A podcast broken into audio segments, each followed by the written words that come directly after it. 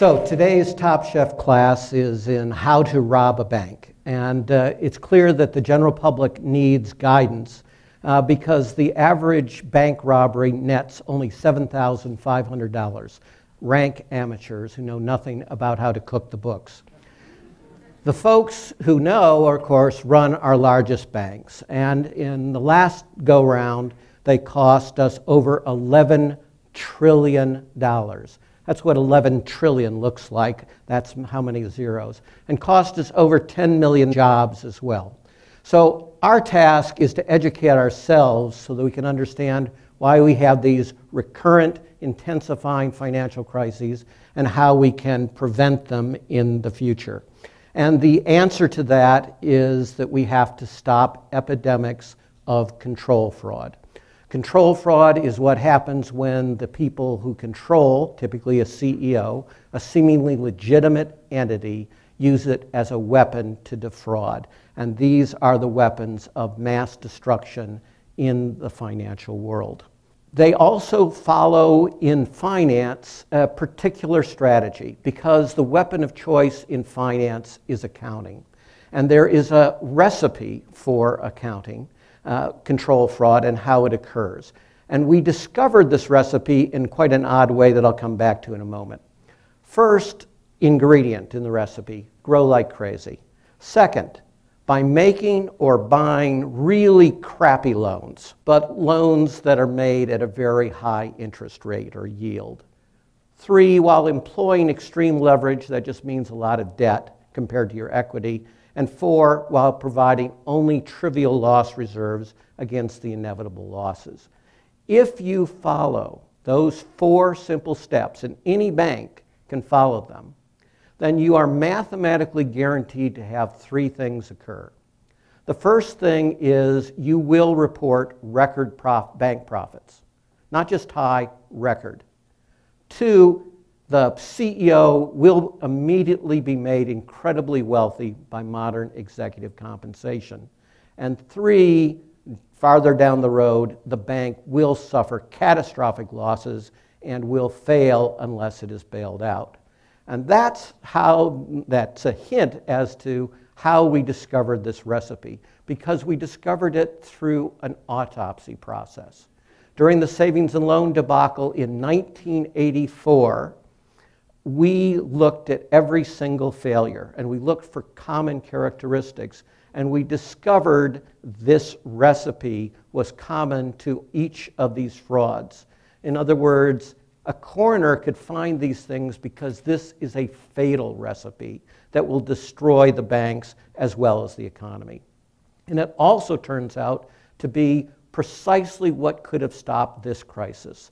The one that cost us $11 trillion just in the household sector, that cost us 10 million jobs, was the easiest financial crisis by far to have avoided completely if we had simply learned the lessons of epidemics of control fraud, particularly using this recipe.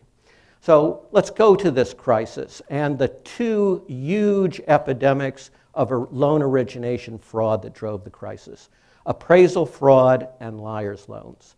And what we're going to see in looking at both of these is we got warnings that were incredibly early about these frauds we got warnings that we could have taken advantage of easily because back in the savings and loan debacle, we had figured out how to respond and prevent these crises.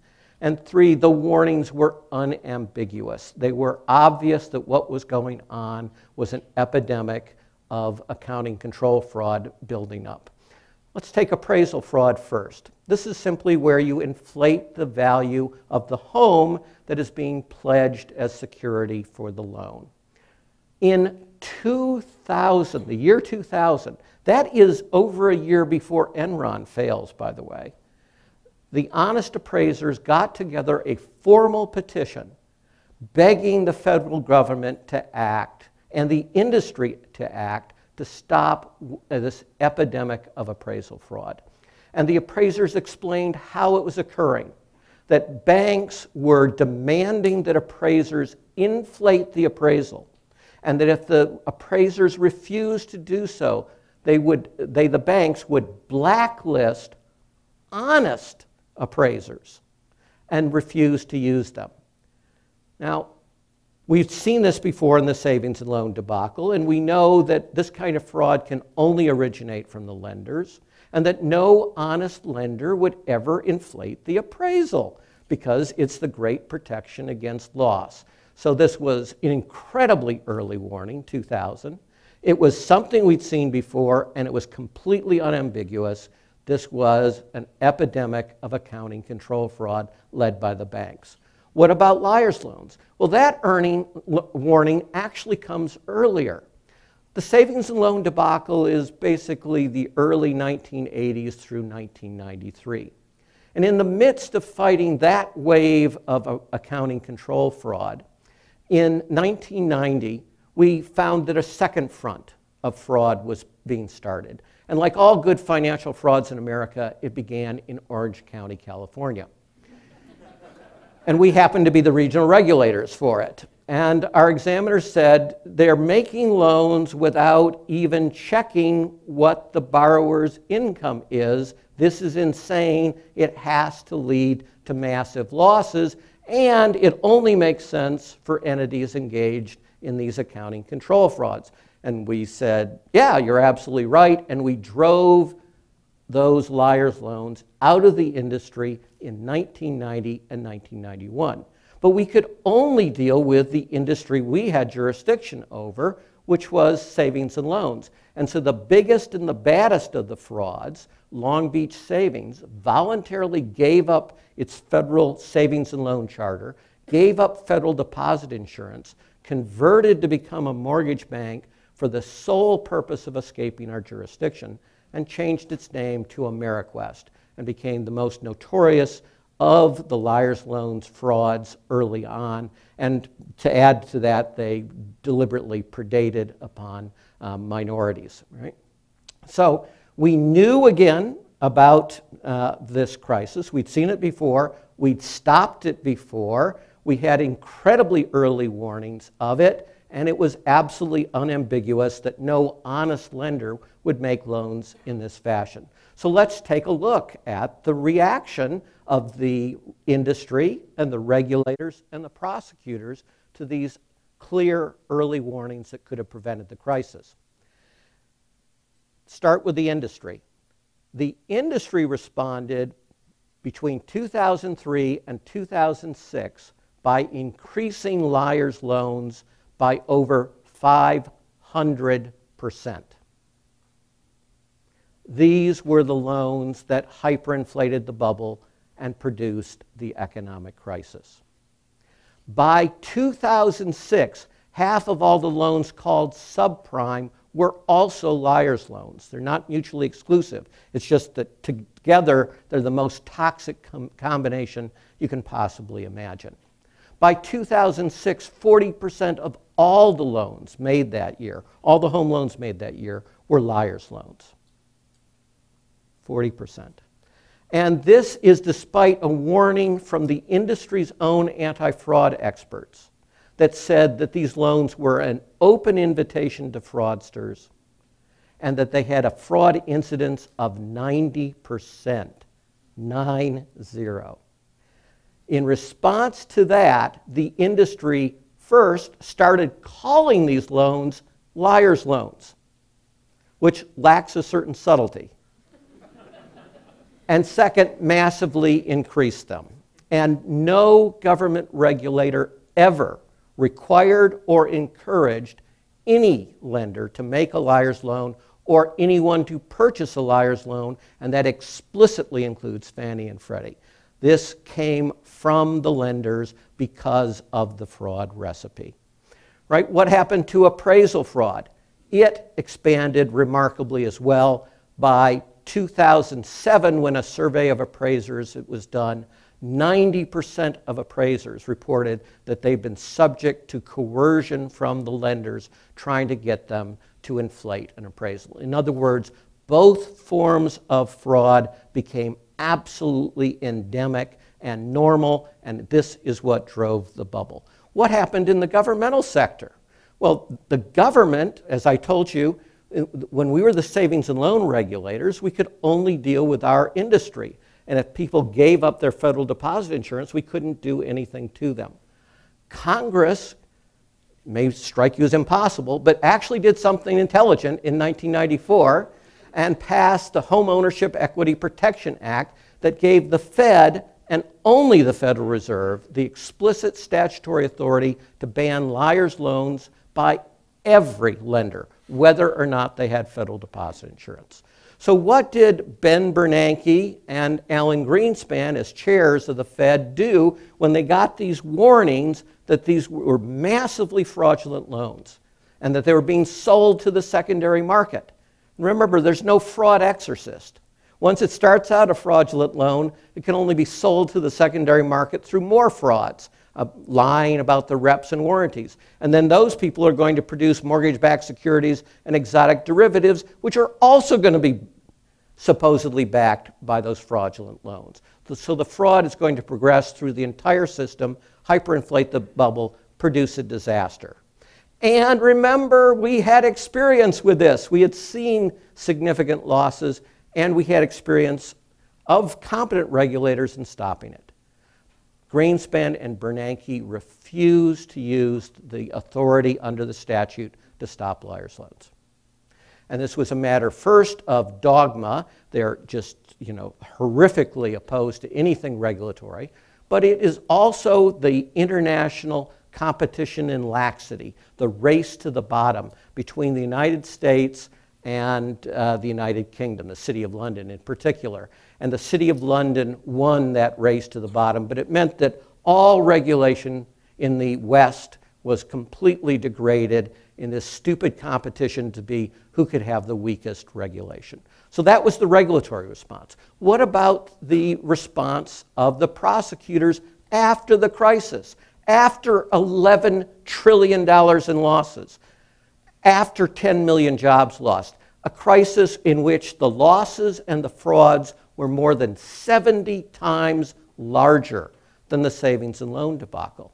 Well, in the savings and loan debacle, our agency that regulated savings and loans, OTS, made over 30,000 criminal referrals, produced over a 1,000 felony convictions just in cases designated as major, and that understates the degree of prioritization because we worked with the FBI to create the list of the top 100 fraud schemes, the absolute worst of the worst nationwide.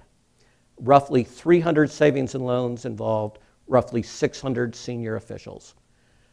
Virtually all of them were prosecuted. We had a 90% conviction rate. It's the greatest success against elite white collar criminals ever. And it was because of this understanding of control fraud and the accounting control fraud mechanism. Flash forward to the current crisis. The same agency, Office of Thrift Supervision, which was supposed to regulate many of the largest makers of liar's loans in the country, may, has made, even today, no longer exists, but uh, as of a year ago, it had made zero criminal referrals. The Office of the Comptroller of the Currency, which is supposed to regulate the largest national banks, has made zero criminal referrals. The Fed appears to have made zero criminal referrals. The Federal Deposit Insurance Corporation is smart enough to refuse to answer the question. Without any guidance from the regulators, they, there's no expertise in the FBI to investigate complex frauds. It isn't simply that they've had to reinvent the wheel of how to do these prosecutions, they've forgotten that the wheel exists. And therefore, we have zero prosecutions, and of course, zero convictions of any of the elite bank frauds, the Wall Street types that drove this crisis. With no expertise coming from the regulators, the FBI formed what it calls a partnership with the Mortgage Bankers Association in 2007. The Mortgage Bankers Association is the trade association of the perps. And the Mortgage Bankers Association set out, it had the audacity and the success to con the FBI. It had created a supposed definition of mortgage fraud in which, guess what? Its members are always the victim and never the perpetrators. And the FBI has bought this hook, line, sinker, rod, reel, and the boat they rode out in. And so the FBI, under the leadership of an attorney general who is African American and a president of the United States who is African American, have adopted the Tea Party definition of the crisis, in which it is the first virgin crisis in history conceived without sin in the executive ranks. And it's those oh so clever hairdressers who were able to defraud the poor, pitiful banks who lack any financial sophistication. It is the silliest story you can conceive of. And so they go and they prosecute the hairdressers, and they leave the banksters alone entirely. So while lions are roaming the campsite, the FBI is chasing mice. What do we need to do? What can we do in all of this? We need to change the perverse incentive structures that produce these recurrent epidemics of accounting control fraud that are driving our crises. So we have to first get rid of the systemically dangerous institutions. These are the so called too big to fail institutions. We need to shrink them to the point within the next five years that they no longer pose a systemic risk. Right now, they are ticking time bombs that will cause a global crisis as soon as the next one fails, not if, when. Second thing we need to do is completely reform modern executive and professional compensation, which is what they use to suborn the appraisers. Remember, they were pressuring the appraisers through the compensation system, trying to produce what we call a Gresham's dynamic, in which bad ethics drives good ethics out of the marketplace. And they largely succeeded, which is how the fraud became endemic. And the third thing that we need to do is deal with what we call the three Ds deregulation, desupervision, and the de facto decriminalization because we can make all three of these changes, and if we do so, we can dramatically reduce how often we have a crisis and how severe those crises are. That is not simply critical to our economy. You can see what these crises do to inequality and what they do to our democracy. They have produced crony capitalism, American style, in which the largest financial institutions are the leading financial donors of both parties. And that's the reason why, even after this crisis, a hundred, you know, 70 times larger than the savings and loan crisis, we have no meaningful reforms in any of the three areas that I've talked about, other than banning liar's loans, which is good, but that's just one form of ammunition for this fraud weapon. There are many forms of ammunition they can use. That's why we need to learn what the bankers have learned the recipe for the best way to rob a bank so that we can stop that recipe because our legislators who are dependent on political contributions will not do it on their own. Thank you very much.